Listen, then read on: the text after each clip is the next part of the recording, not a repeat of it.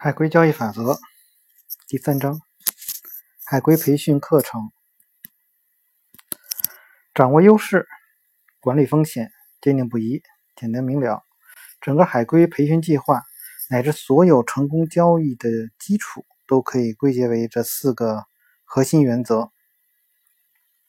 海军培训课程是在芝加哥联合俱乐部的一个会议室里进行的，整个过程。从一开始就充满了矛盾，比如我们必须穿夹克，因为联合俱乐部有自己的着装规范，但这里与李奇的个性不符，他不是那种计较着装规范的人。另外，我虽然不知道我们为什么会选择那个特殊的教室，但这个地方用于培训实在是太不合适了。联合俱乐部是那种典型的绅士俱乐部，它的早期会员包括许多芝加哥的名流显贵，啊，比如。那家著名的肉食品公司的老板菲利普·丹福斯·阿穆尔，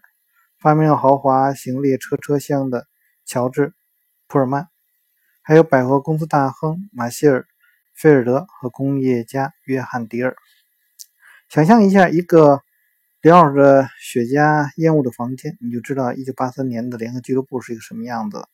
与 CND 期货公司那些低调的办公室相比，联合俱乐部简直就是另外一个世界。首期海归班由我们十三个人组成，十一位男士和两位女士。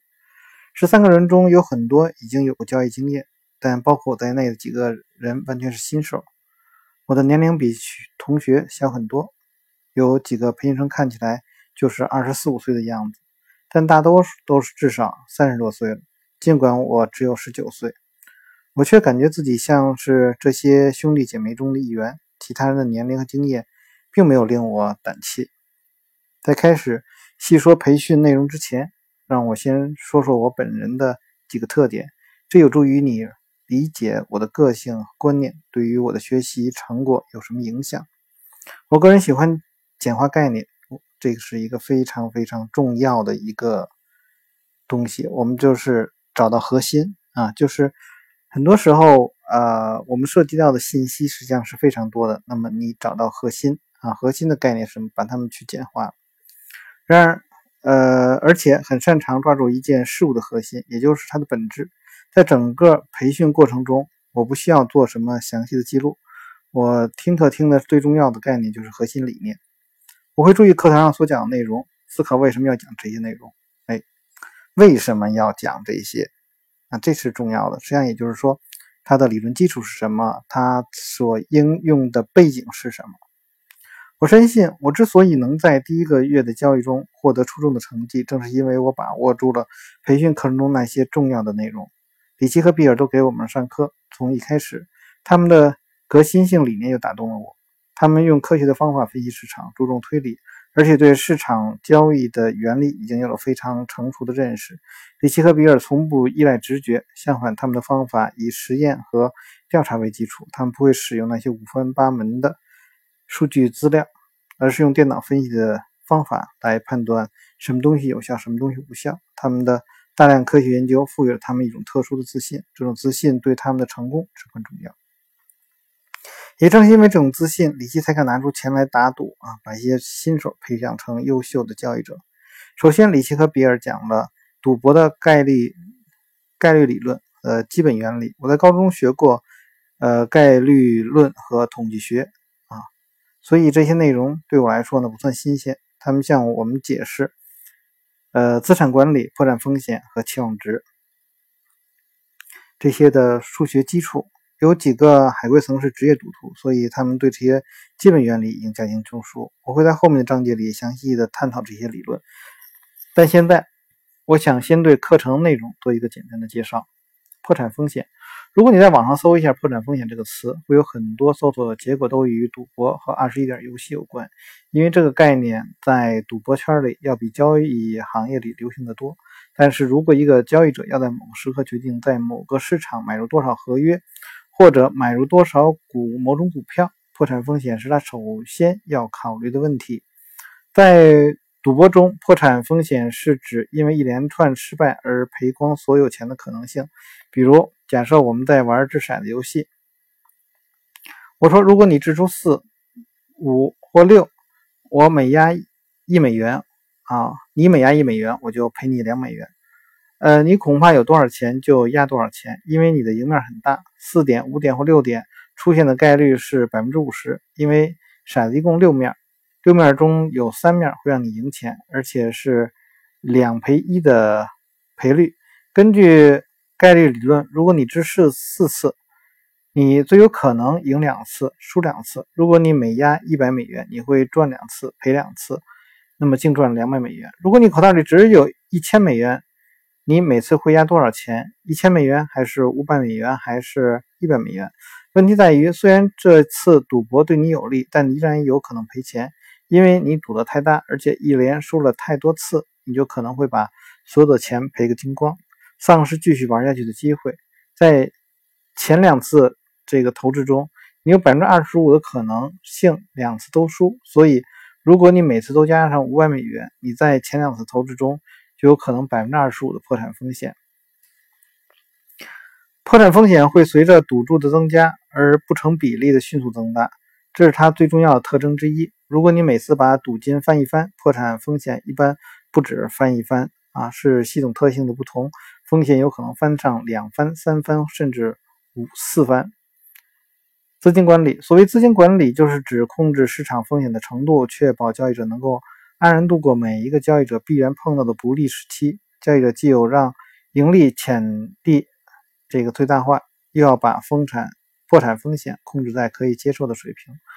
资金管理就是这样一门艺术。海归们使用两种资金管理的方法。首先，我们把头寸分成一个个小块，这样。即使一笔交易赔了钱，我们损失也只是一个头寸的一部分。里奇和比尔把这些小块称作头寸单位。其次，我们使用里奇和比尔发明一种创新的头寸规模呃规定方法。这种方法是以每日呃上下波动为基础啊，这里面用的是 TR 啊，就是价格波动，而波动幅度是以不变的美元衡量的。他们会为每一个市场计算出一个特定的。合约数量，目的是让所有的市场绝对，呃，波动幅度大致相等。里奇和比尔把他们的波动性指标称为 n，尽管现代人更习惯称它为真实波动幅度，就是 ATR。啊，真实波动幅度的这个名称是，呃，威尔德这他最先提出的啊，在技术交易技术交易系统中的新概念啊。那么像。我现在做的那个培训课程里面有一个市场秩序，市场秩序呢，呃，就是用的威尔德他的 Delta 现象这样的一个方法作为基础的。那只不过在上面做了一些更改，因为我需要的是，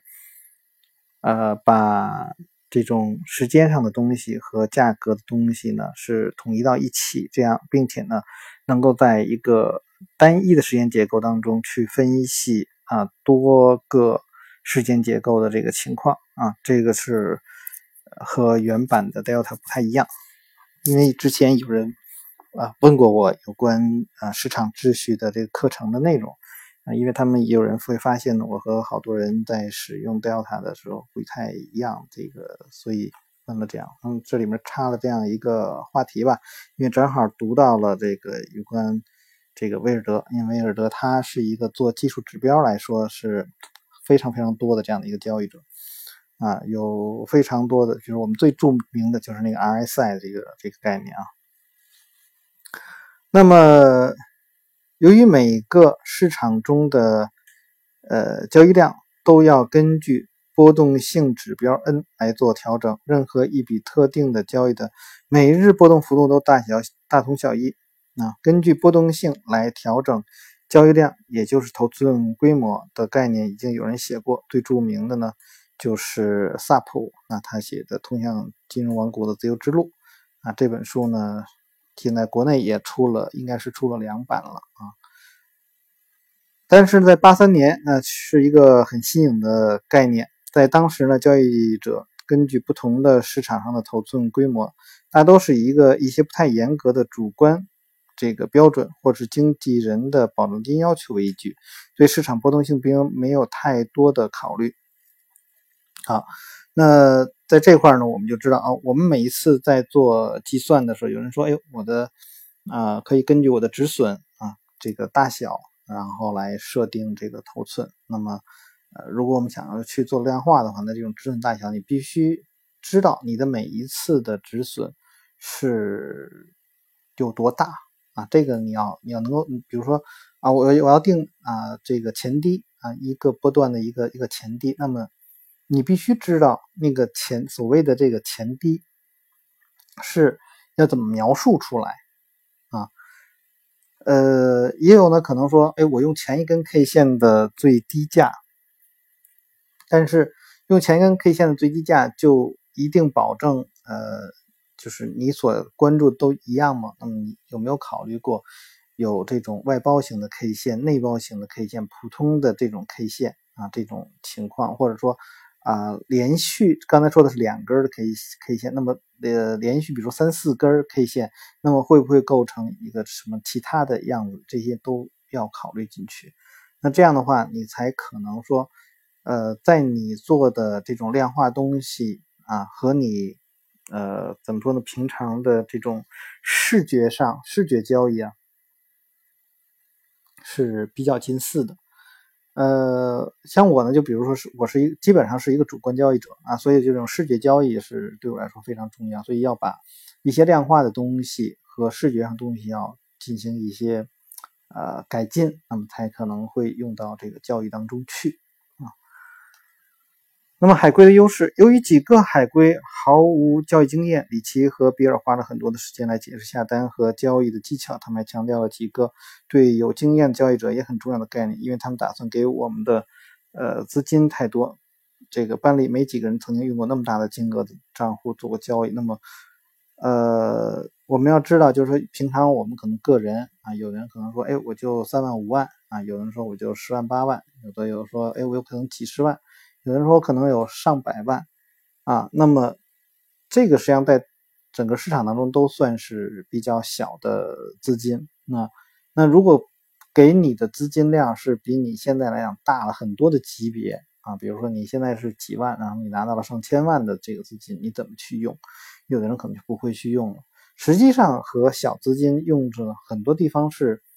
呃，如果你有一套规则的话，那实际上是是是差不多的。那可当然，你可能第一呢是呃增加每一只股票上的投入的资金量，还有一种呢可能就是你要投入到多个品种上。当然，呃，通常是有更大的资金的话，他们会在不同的市场当中去放这个资金，而不仅仅是这个股票。所以，好多人在做股票的时候，呃，喜欢去。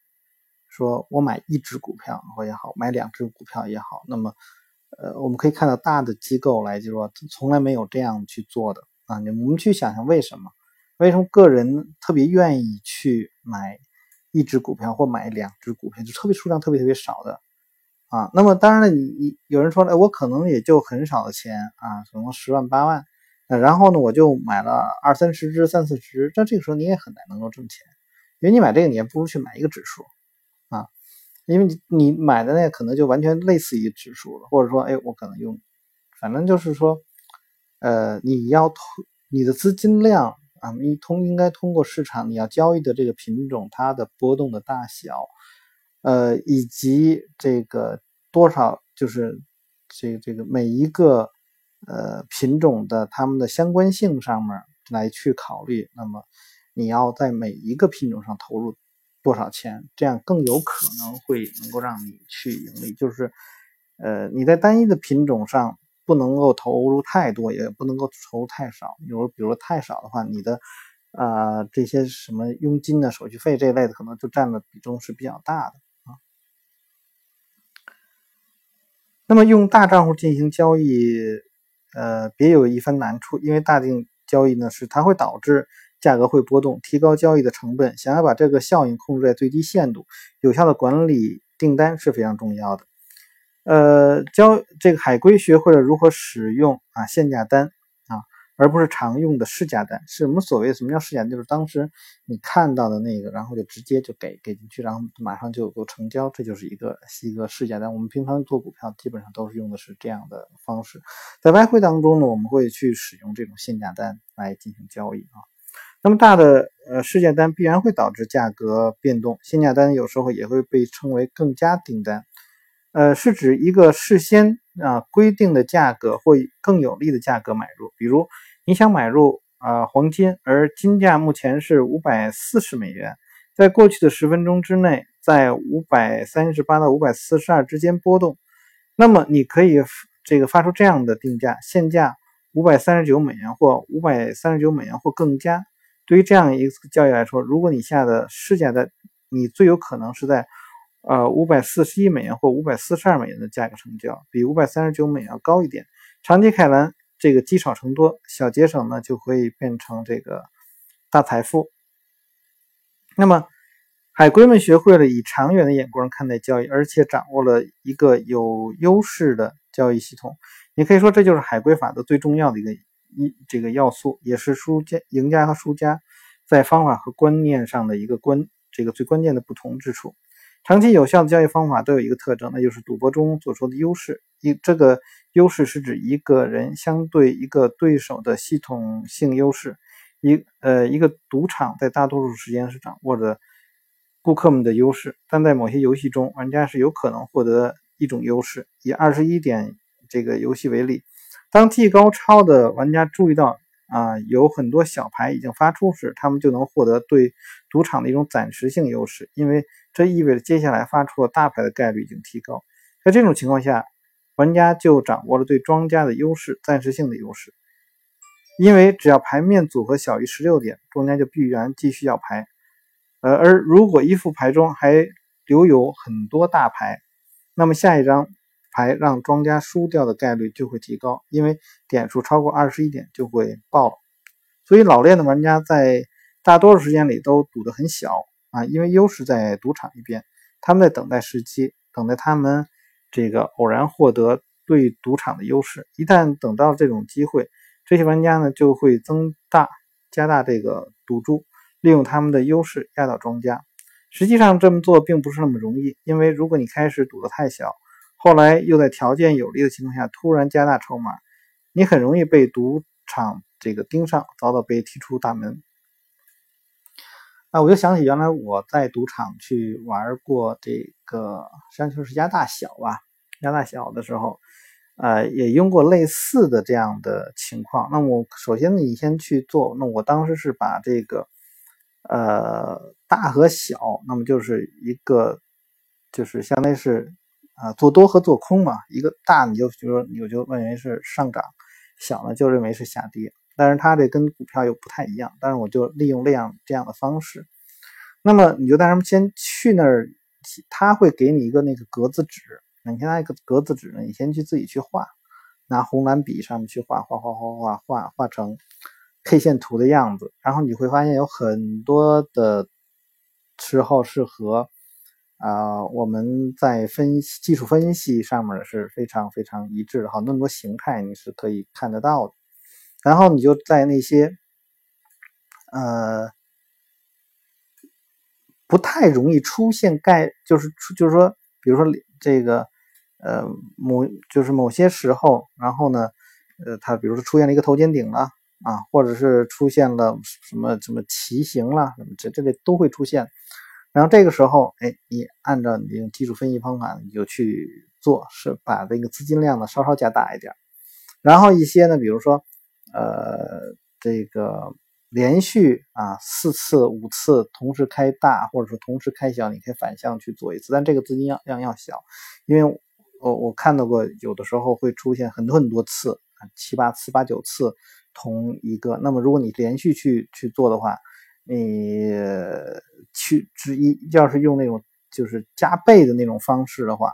那么很容易在呃连续的多少次以后，你可能出现爆仓。那么你要又认，就我最多能够损失多少？因为这个是要一个比较小的资金量去做啊。反正去过两次赌场啊，真正去那儿去就是去去去去做的这个赌的话，赢了一次，输了一次啊。那输是什么？就是说。你把你带去的钱都输光了，那你就不要再用其他的钱了。比如我我我先定好了，我这一次输多少钱啊？就是我们都知道很多赌客都是把这个钱，比如放在左左口袋啊，这赢的钱呢放在右口袋，左口袋啊钱没有了，那就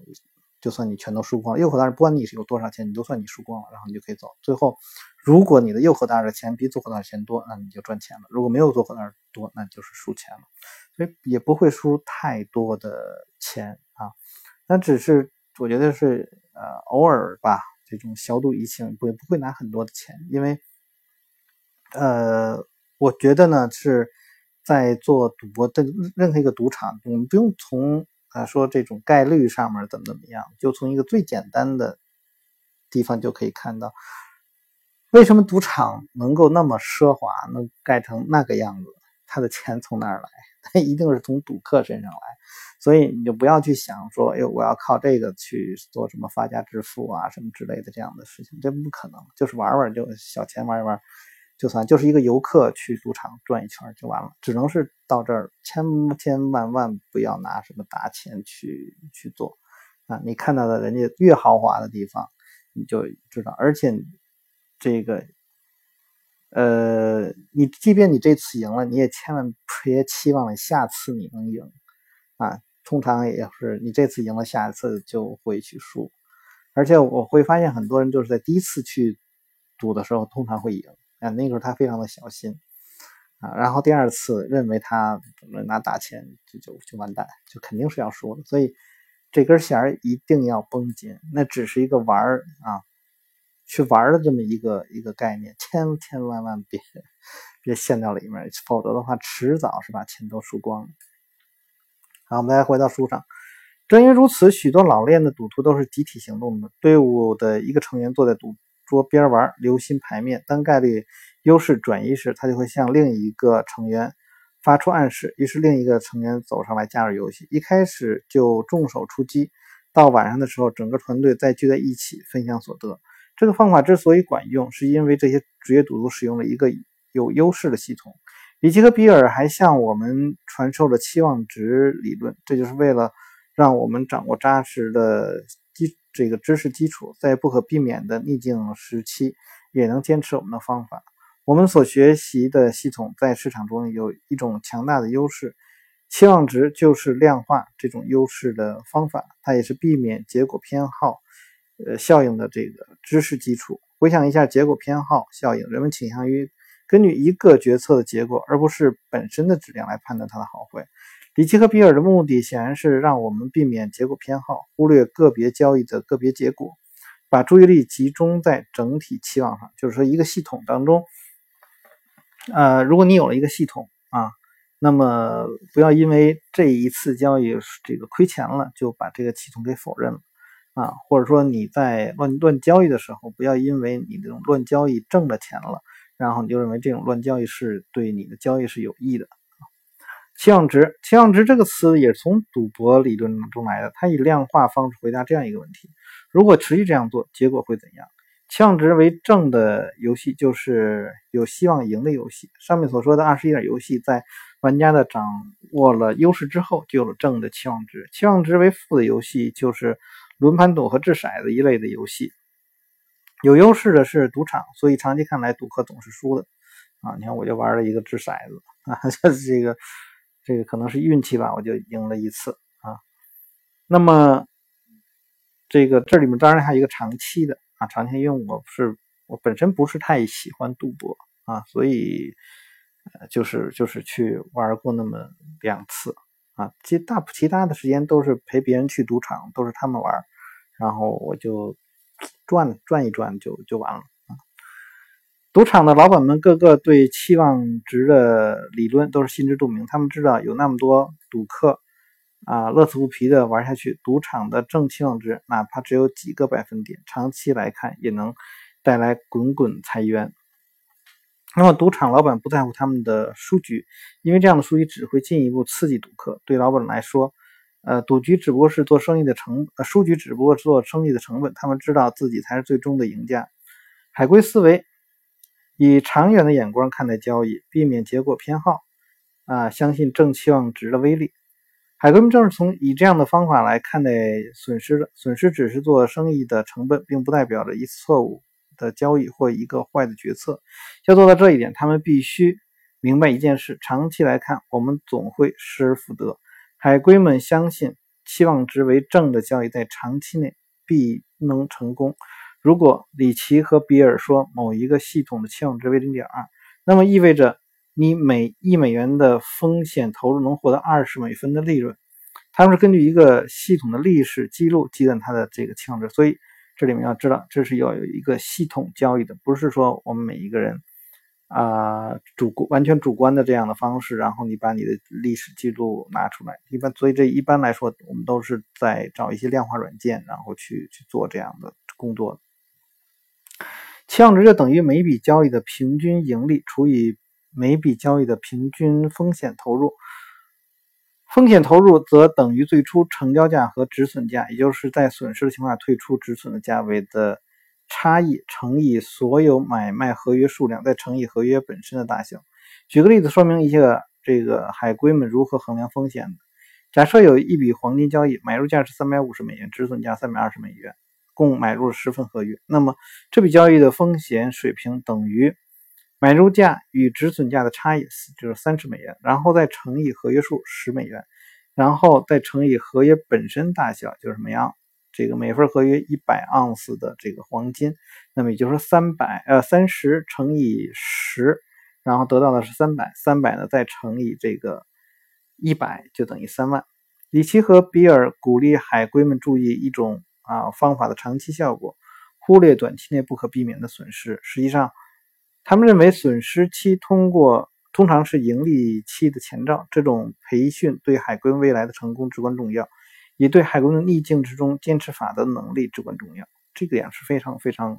重要的这么一个概念啊。很多人就是不愿意去做坚持，就呃，应该怎么说呢？我们都知道，在做交易的时候，比如说做呃这种趋势交易，那么呃在上升趋势当中做多是容易挣钱的，在下跌趋势当中做多是不容易挣钱的，在横盘交易当中去做多也是不容易挣钱的。那我们都已经知道了，在什么趋势下去。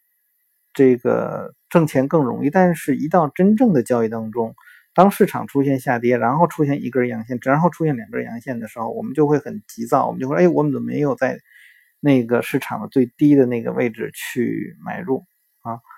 那么市场在上涨的这个过程当中，然后出现了一波下跌，然后这交易者就会啊，这个市场不行了，然后就赶快的这个止损出局。这个时候也是有，因为你。既然你认定这个一个趋势，那么这个趋势通常不会非常短的。那你要，当然你这个看基于你的这个判断对趋势的一个研判的能力了。那很多人就是说，我们看到的说市场能够呃是有一个非常非常有利的这样的一个状况的话，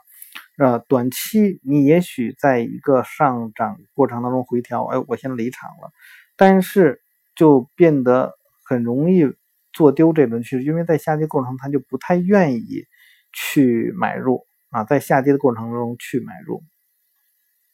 也就是说，实际上最好的一个位置的话，那么它就就就损失掉了。然后呢，在再上涨的时候出现了一些震荡的时候，它刚进场，然后就很容易被洗出来，刚进场就会很很容易被洗出来。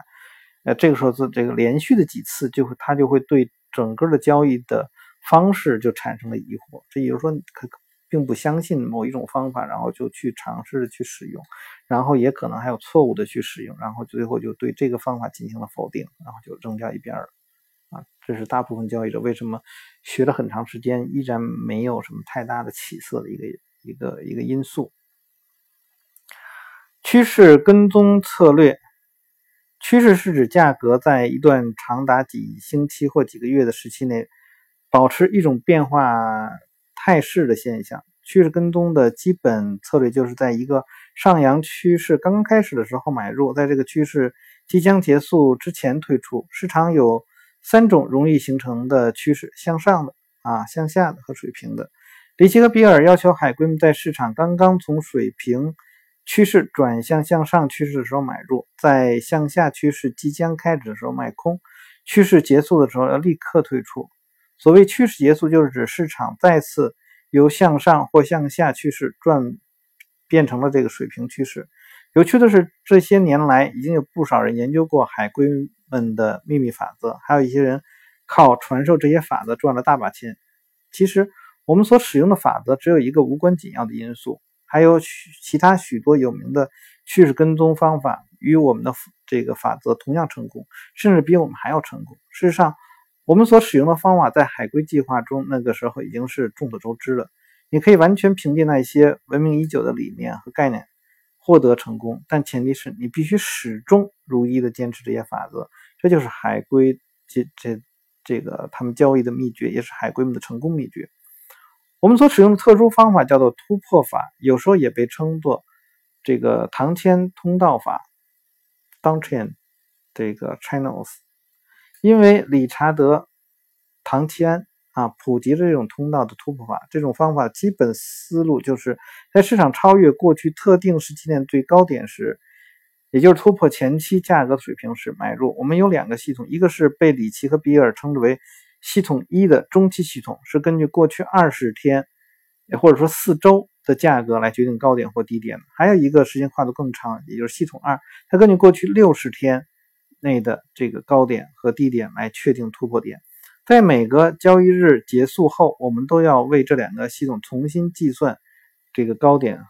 的突破点啊，高低点突破点。一般来说，我们要做的就是回顾一下过去的一段时间内，根据价格变化的视觉特征，找出那么一两个高低点。在大多数时间里，高点不会变，所以我们也无事可做。每一个系统都有两种退出的标准：第一是以 N 衡量的止损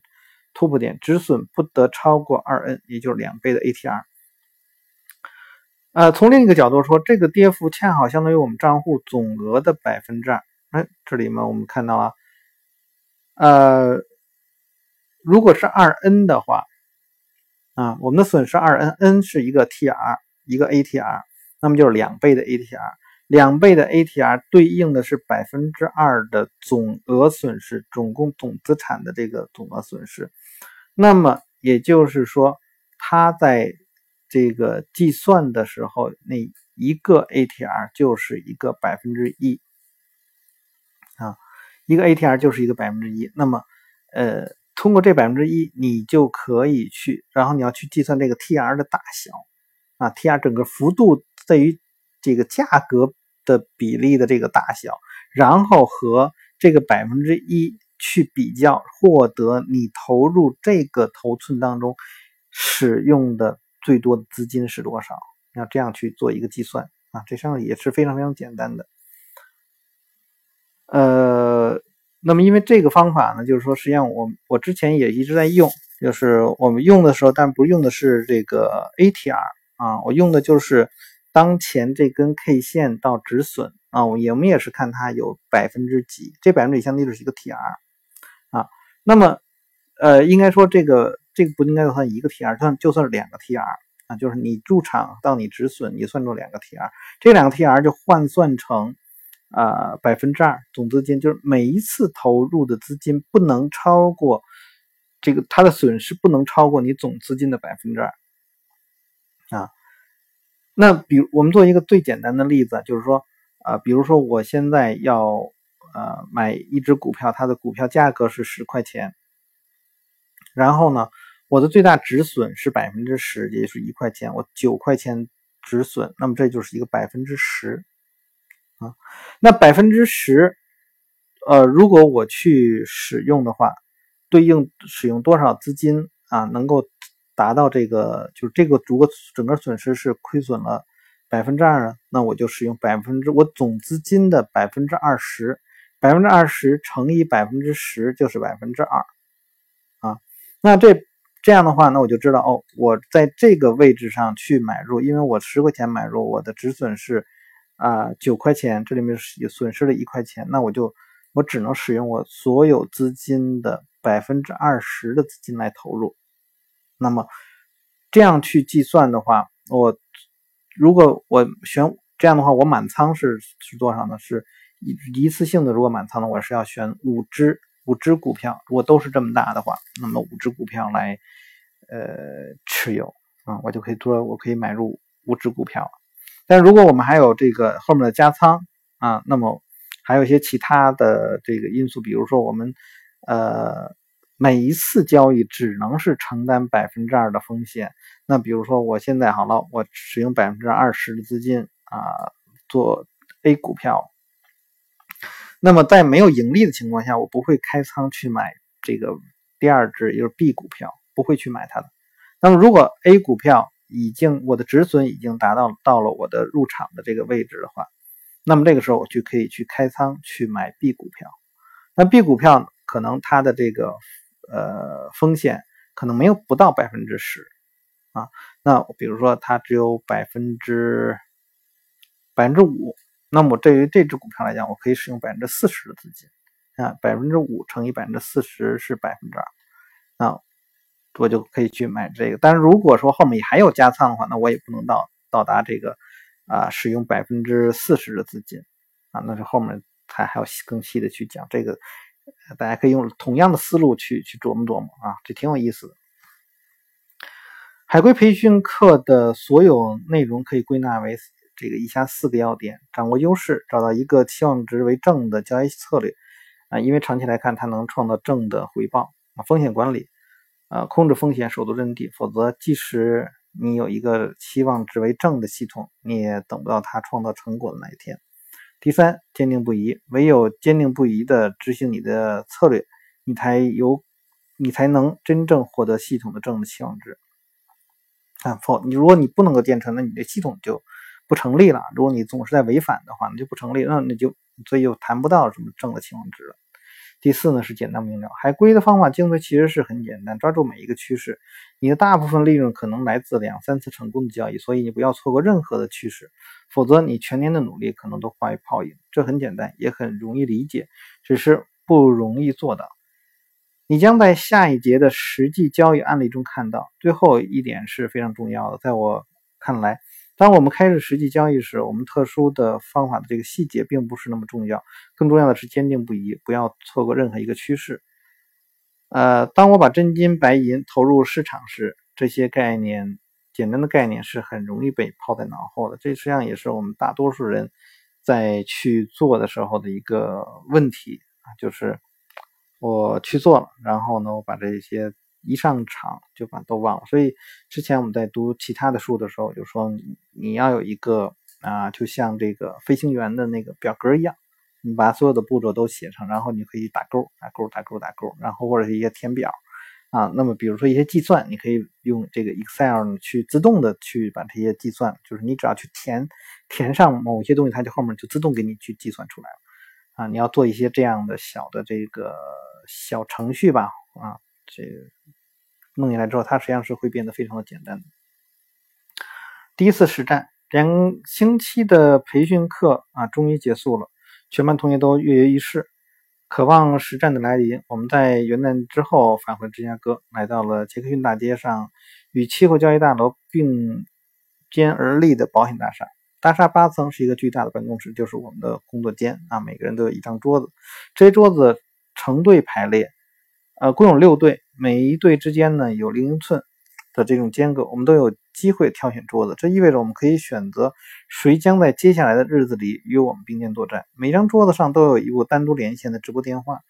海龟每个星期都会拿一张表，上面列明了我们所参加的每一个市场中每一百万的交易账户所对应的合约交易量。不过，为了简化。这个交易过程，里奇把比尔要求我们每一个市场都使用同样大小的三这个头寸的三个合约。对我们所交易的每一种合约，我们最大头寸的规模是四个单位，也就是说十二份合约，大致上与一个五到这个十万的账户啊相对应。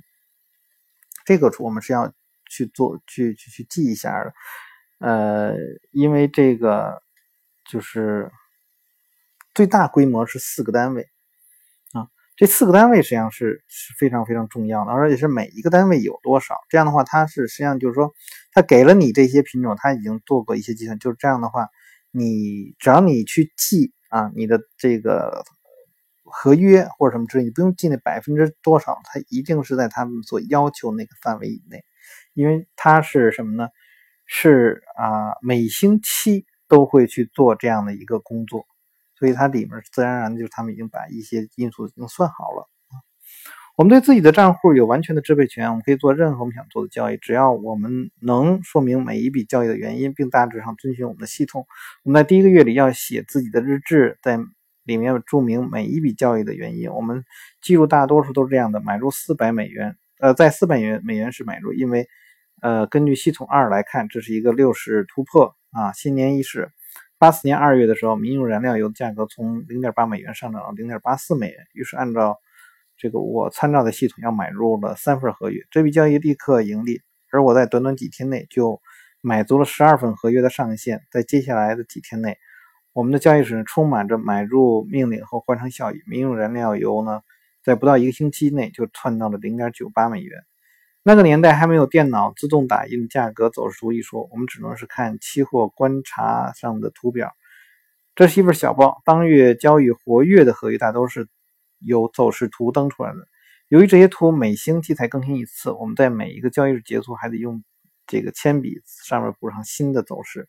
但说到二月份的民用燃料油，这个方法就不太管用了，因为这些合约还有两个星期就要到期了。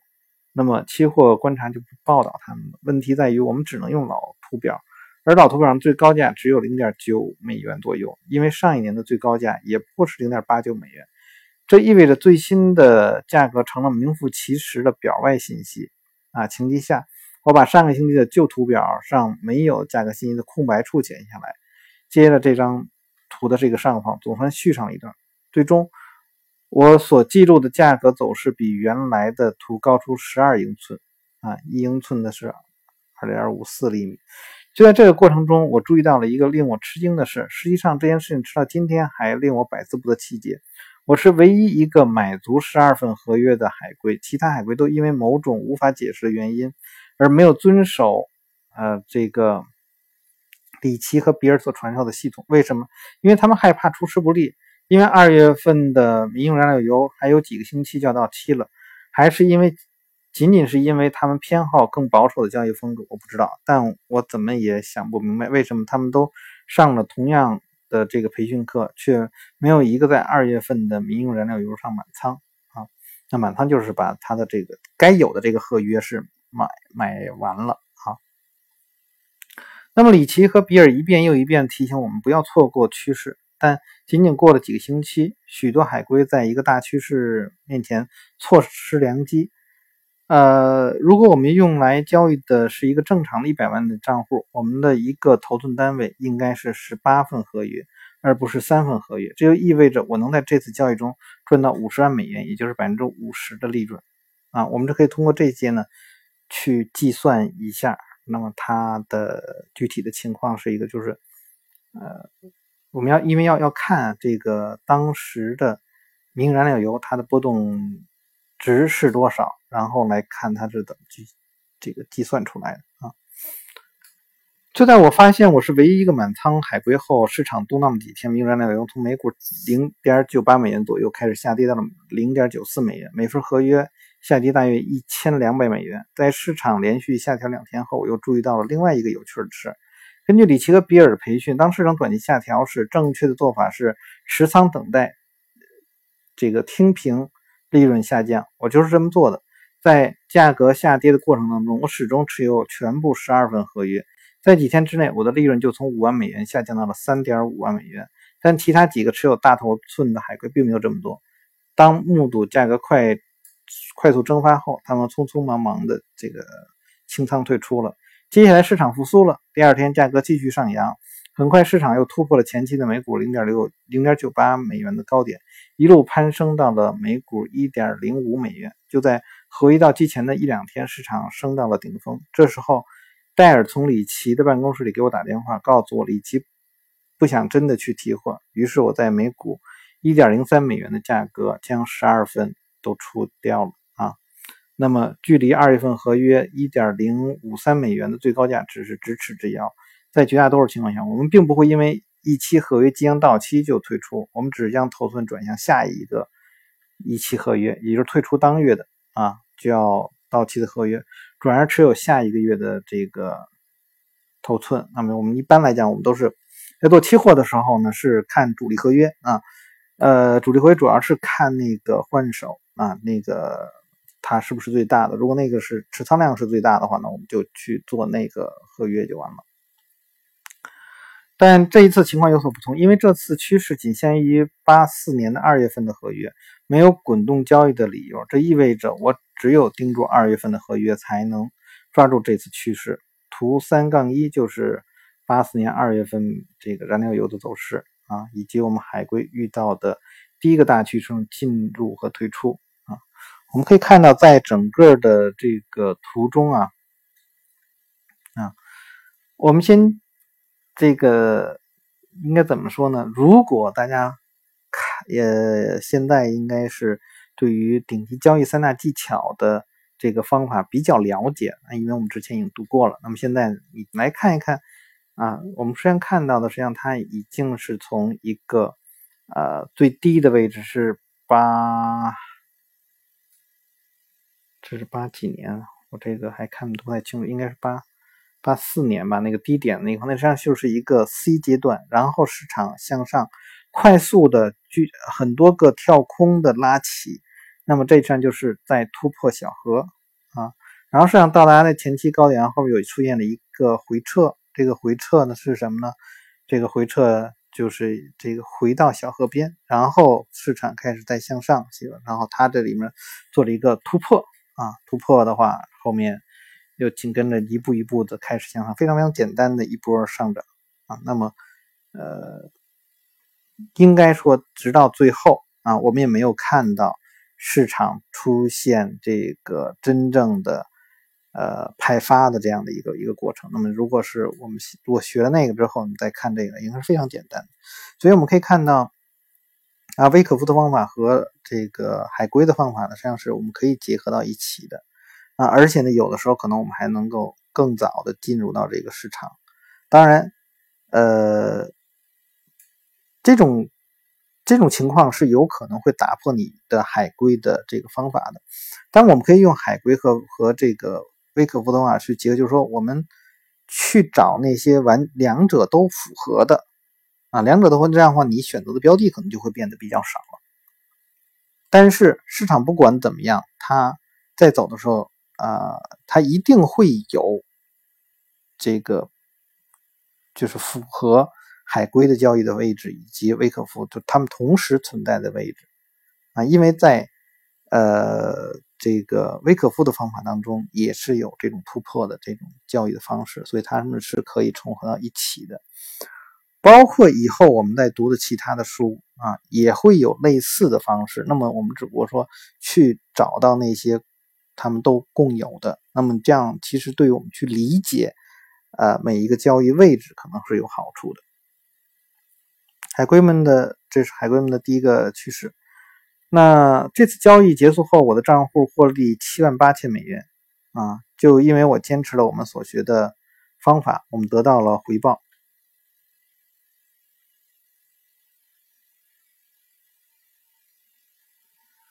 盈利几乎是其他任何一个海龟的三倍之多。几个像我一样持有大头寸的海龟，几乎呃全部在上一次回调的低点退出，最终错失了这波趋势整整一半。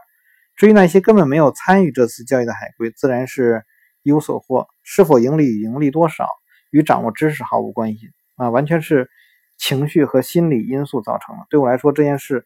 不可思议的是，就是我们所学的内容完全一样，但我在一个一月份的回报率是其他海归的三倍以上。嗯，他们都是聪明人，而且师从那个时代最著名的交易者。他们中的几个人将在几年后跨入世界顶尖交易者的行列。但在一开始的那个实习期里，他们并没有执行我们的策略。在此后的岁月中，我无数次体会到情绪和心理优势才是。啊，成功交易的首要因素。这一次是我第一次领略这种理念，也是我第一次在实践中见证它。读完之后，我们再去回想这个普尔顿教授给我们的那些传授的那些知识啊，我觉得你看，大家又都同时啊，为什么顶级交易三大技巧？我是认为是很呃这么推荐给大家。虽然翻译的很烂 啊，不得不说翻译的很烂，但是。我依然是推荐给大家去看。那么，因为他把各个地方他都说了啊。好，第一章成绩单，在第一个月的实战中，里奇和比尔每个一两个星期就到现场来。这个巡查一次，第一个月结束后，他们又过来给全班上了一堂问答课。课上李奇问其他海龟为什么没有买入更多的民用燃料油。有些人回答说，他们认为风险太大，因为价格上涨过快。还有一些人说，呃，他们以为那个趋势不会延续太久，因为那一期合约已经没有几个交易日了。我们看到这里面所说的这些人，他们所说的，呃，一价格上涨过快。用的是一个非量化的过快，什么是过快？没有给一个详细的定义。然后他们以为那个趋势不会延续太久，是他们以为的啊，是，所以这些都是这些主观的东西带给带来的这些，就是跟他们的心理啊什么都是和混在一起了，什么之类的。而我的想法与众不同。我之所以坚持我们的这个系统，是因为我相信李奇将根据我们执行的那个能力来评判我们。我也相信，只要我们忠实的遵守了系统，即使赔钱也没有关系。相反，如果我们没有遵守系统，即使我们避免了损失，也不会得到李奇的认可。认我认为风险最大的是，莫过于无所作为，根本没有任何行动。李奇在问答课上说的很明白，这次民油燃料、民用燃料油交易是正确的。呃，要想给全班一个宝贵的教训，这个教训是再好不过了。培训之后刚刚一个多月，我们就在实践中体会到了一个不错的趋势的重要性，而且这个教训呢来的太过深刻，我们所有的人都终身难忘。李奇已经说过，他要在第一个月结束后给表现出色的海归啊每人一百万美元的交易账户。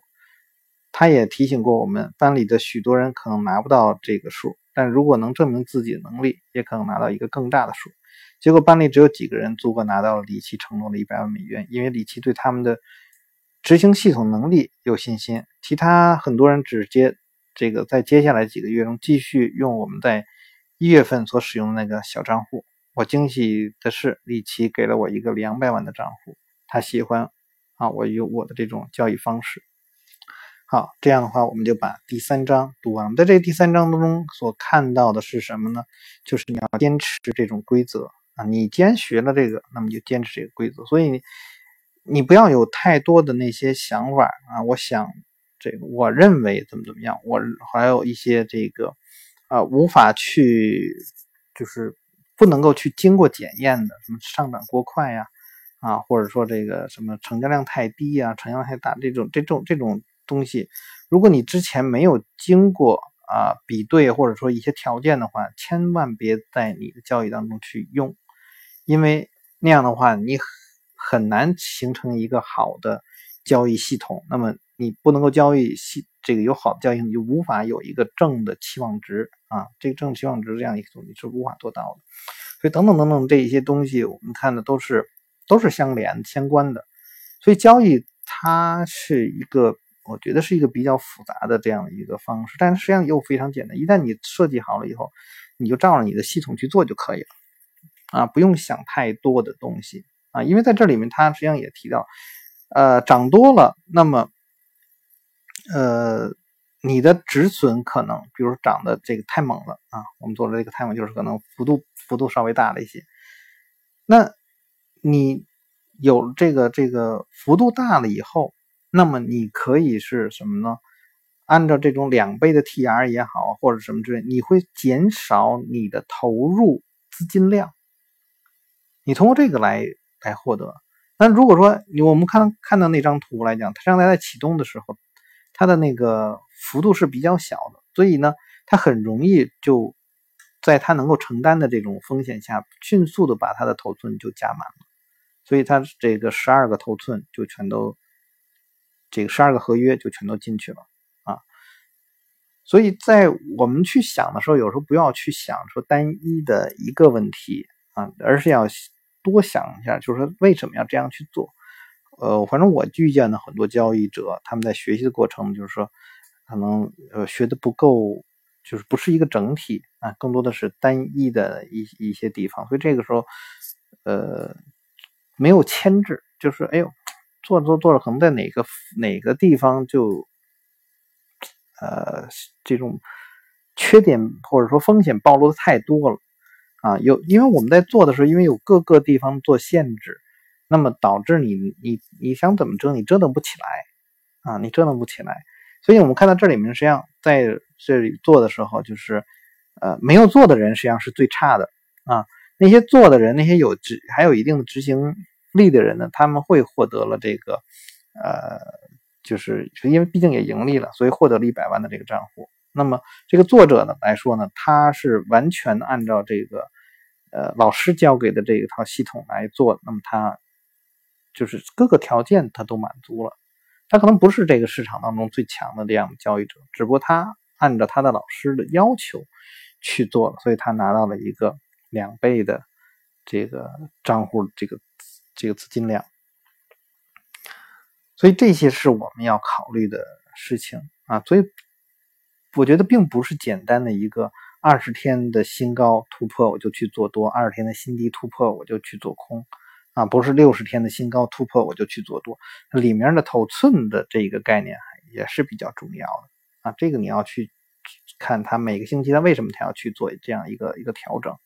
啊，这是很很关键的一个地方。同样也是说我们在我们自己的每次交易当中，我们怎么去对待我们的这个风险啊。我觉得很多人根本就没有去想过，就觉得拍脑袋一想啊，反正今天啊，比如像我像我在我这这个微信公众号上，我给了一些股票，一拍脑袋，哎，今天我买十个吧，啊，今天我买三个，今天我买一个吧。为什么你要买一个？为什么要买三个？为什么要买十个？你有没有一个整体的这种构想？如果没有的话，那还是有问题的。